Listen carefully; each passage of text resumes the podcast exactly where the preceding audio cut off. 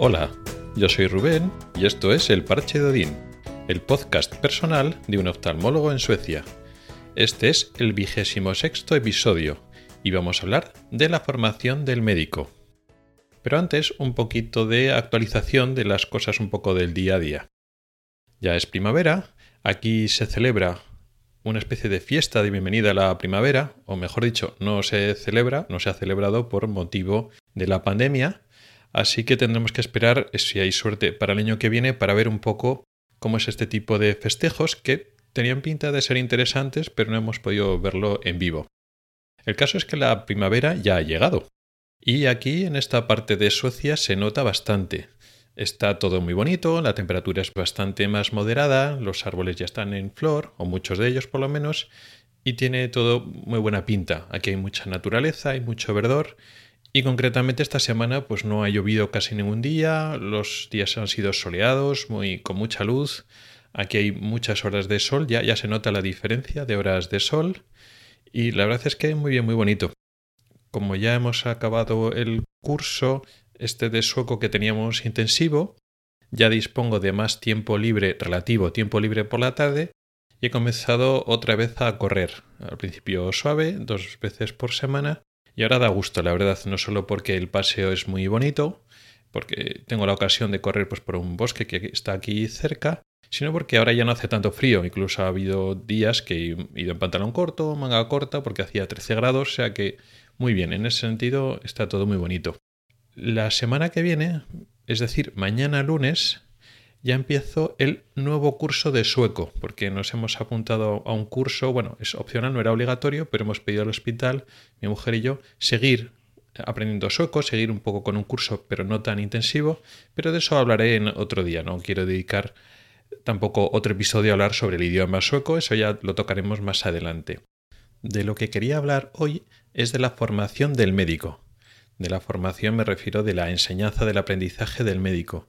No quería titular el episodio como la carrera de medicina, porque eh, lo que es el aprendizaje del especialista va más allá de la carrera. La carrera es un paso importante, muchos años, pero hay más.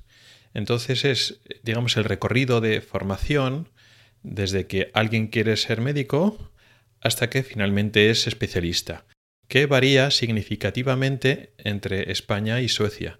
Esto ha venido a cuento de que un día de esta semana que tenía en la consulta del hospital de niños pues varios pacientes ya para mí, digamos mi consulta solo, pues tuve un, no voy a decir estudiante, un médico en formación que iba a estar conmigo, iba a estar pues se supone que yo enseñándole y tal. Esta figura normalmente en España es la del médico interno residente, la del médico que ya es médico y que se está formando en una especialidad y que es lo que se llama en España el residente. Y digamos que en este momento, en esas circunstancias, cumplía, digamos, la persona que se puso conmigo todo el día, cumplía, digamos, ese rol, o yo lo asimilaba a ese rol, y pues yo le intentaba, pues, mm, explicar y hacer docencia de acuerdo, digamos, a esa misma posición, esa misma manera que hacía ya las cosas en España, pero aquí en Suecia. Pero el médico con el que estaba yo no era residente, era otro puesto que en España no existía. Y eso quería hoy hablar un poco de, ese tema. Cuando dediqué un episodio a hablar de las diferentes categorías de sanitarios que te pueden atender aquí, lo hablé un poco por encima. Hay diferentes categorías de médicos y también de eh, enfermeras y de ópticos y de ortoptister, que es otra categoría que es parecida al óptico pero no es lo mismo que el óptico, y, pero lo hablé un poco por encima. Hoy vamos a concentrarnos un poquito en el tema del médico. Vamos a hablar primero lo que es en España y luego cómo es en Suecia. En España uno entra a hacer medicina y es estudiante de medicina. Son seis años de carrera y durante ese tiempo sí que va al hospital o al centro de salud y hace sus prácticas. Y está, bueno, pues eh, tutorizado por los médicos que haya allí y normalmente está con ellos. No suele actuar mucho de forma independiente, sino que está junto al, médico y pues está aprendiendo pues, la materia que le toque como estudiante de medicina. En algunas circunstancias puede empezar a hacer pues, su historia clínica o hacer alguna tarea, digamos, no independiente, pero siempre utilizada con el médico, pues puede empezar a hacer algunas preguntas al paciente, ir un poco saltándose pero digamos que el estudiante está muy eh, limitado en lo que puede hacer porque está ahí para aprender y además dentro del contexto de una carrera porque realmente no es médico. Luego en España, cuando acabas la carrera, te tienes que, digamos, eh, enfrentar, la mayor parte de los médicos lo hacen así, a lo que se llama el examen de acceso a lo que es médico interno residente, el acceso a la formación a una especialidad. Y eso se aplica a cualquier tipo de práctica asistencial, incluida lo que es la atención primaria. O sea, el concepto de especialidad no está separando una especialidad como oftalmología, que es una parte muy concreta, digamos, de la, de la medicina, de lo que es la atención primaria o la medicina general. No, porque la atención primaria también es una especialidad. Uno cuando acaba la carrera de medicina no es médico general, es médico, tiene el título de médico, pero no puede ejercer, digamos, a nivel asistencial tratando pacientes de forma autónoma.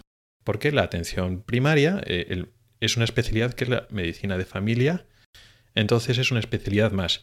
En este contexto formativo, todo médico que quiere ejercer tiene que hacer una especialidad.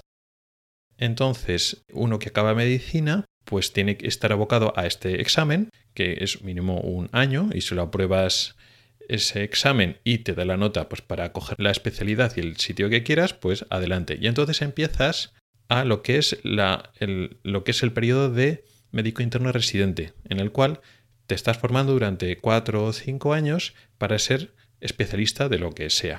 En ese momento ya eres médico y entonces eh, puedes, estás ejerciendo, pero tutorizado porque estás aprendiendo una especialidad. En este contexto de la oftalmología, pues tú acabas la carrera, antes has sido estudiante de medicina, has podido ir al hospital y hacer unas prácticas que estás muy tutorizado, eh, haces el examen un año más, apruebas, sacas nota para ir a hacer oftalmología y entonces en un año más o menos empiezas como médico interno residente.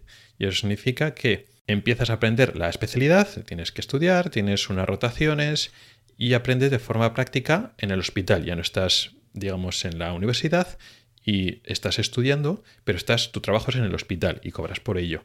Al principio estás muy tutorizado y conforme van pasando los años, cada vez vas siendo más independiente y estás menos tutorizado. Pero toda la residencia estás tutorizado porque no eres médico especialista. Este es un poco el contexto donde los que ya somos especialistas y ya llevamos unos años, digamos, hacemos docencia.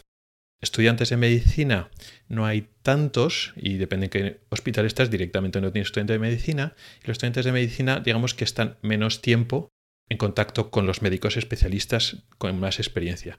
Pero sí que este, los médicos ya especialistas, digamos, tenemos una obligación con la formación con los médicos internos residentes. Y es un poco la, la relación de aprendizaje que hay más importante, digamos, en España. Una vez acabas estos cuatro años o cinco años, dependiendo de la especialidad, ya, mm, si apruebas y va todo bien, ya eres médico especialista, en este caso oftalmólogo, que son cuatro años, o médico de familia o cualquier especialidad. Y entonces es lo que se llama adjunto, médico adjunto para separar del médico residente, que es, digamos, el especialista ya con el título, y entonces ya puede trabajar de forma independiente. Y en España, el médico, como médico adjunto, ya no hay más separaciones. El adjunto que acaba de terminar y el adjunto que está a punto de jubilarse, o el, adjunto que tiene más experiencia y más formación, o el adjunto que no tiene tanta formación, no hay mucha, no hay realmente diferencias, digamos, objetivas en cuanto a, a puestos, responsabilidades, etcétera, por lo menos reconocidas en España. Aquí en Suecia la cosa funciona muy diferente. Solo voy a describirlo y las diferencias entre una cosa y otra, pero no voy a entrar a valorar qué es mejor, qué es peor, porque yo encuentro que hay cosas que son mejores en España, pero cosas que son mejores en Suecia. Hoy solo voy a plantear y en futuros episodios que nos interese volveremos a ese tema y valoraremos ciertos aspectos. El caso es que aquí en Suecia pues tienes tu carrera de medicina y efectivamente también los estudiantes de medicina de vez en cuando van al hospital a rotar en diferentes servicios. Y eso me ha tocado a mí. Y entonces van con etiqueta de estudiante de medicina, Lecar Student, y entonces, pues bueno, tienen una formación o una, digamos, una base de formación más teórica, porque no han estado mucho en el hospital, y no son nada independientes, siempre están al lado de un, de un médico, del tipo que sea, pero no hacen las cosas por sí mismos. Luego después, y esto es un poco lo más interesante, cuando acaban la carrera, aquí no tienen acceso, no tienen examen de acceso a una especialidad. Aquí tienen primero la obligación de hacer un periodo de año y medio de rotación, por decirlo así, o de permanencia en una serie de servicios mm, de medicina general que se llama el entrenamiento en medicina general, pero ese acceso no es por una parte, no es por examen, pero no está garantizado a todos los estudiantes. Con lo cual tú acabas la carrera de medicina, ya eres médico, no eres estudiante, ya eres médico, pero todavía no tienes acceso, digamos, a esta rotación general que es necesaria para seguir adelante un poco con, tu carrera de medicina.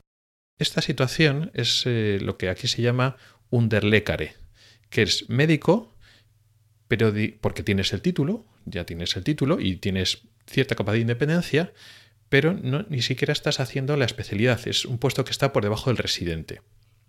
Entonces el underlecare puede estar trabajando, y de hecho trabaja, en los hospitales durante un tiempo indefinido, depende de lo que te vaya contratando el hospital, y luego en un Derlecare está en ese periodo de, eh, digamos, en las especialidades que quiera o que le dejen tener acceso, va trabajando, va haciendo una serie de cosas con bastante independencia, tutorizado algunas cosas y va haciendo cosas, digamos, por su cuenta, viendo pacientes solos, incluso haciendo una serie de procedimientos. Aquí, por ejemplo, el Unterlecare sí que hace, por ejemplo, inyecciones intraoculares, bastantes con lo cual tiene cierta independencia y va haciendo procedimientos no quirúrgicos, pero sí intervencionistas, y va viendo pacientes, etc. Luego después, cuando es un underlecare tiene acceso a esa rotación obligatoria de año y medio, pues entonces hace esa, digamos, ese tipo de rotación y entonces recibe otro nombre, es el médico. Y luego después, cuando acaba ya esa rotación de año y medio general, ya sí que tiene acceso, ya se permite por ley, empezar su entrenamiento en una especialidad concreta, en este caso oftalmología.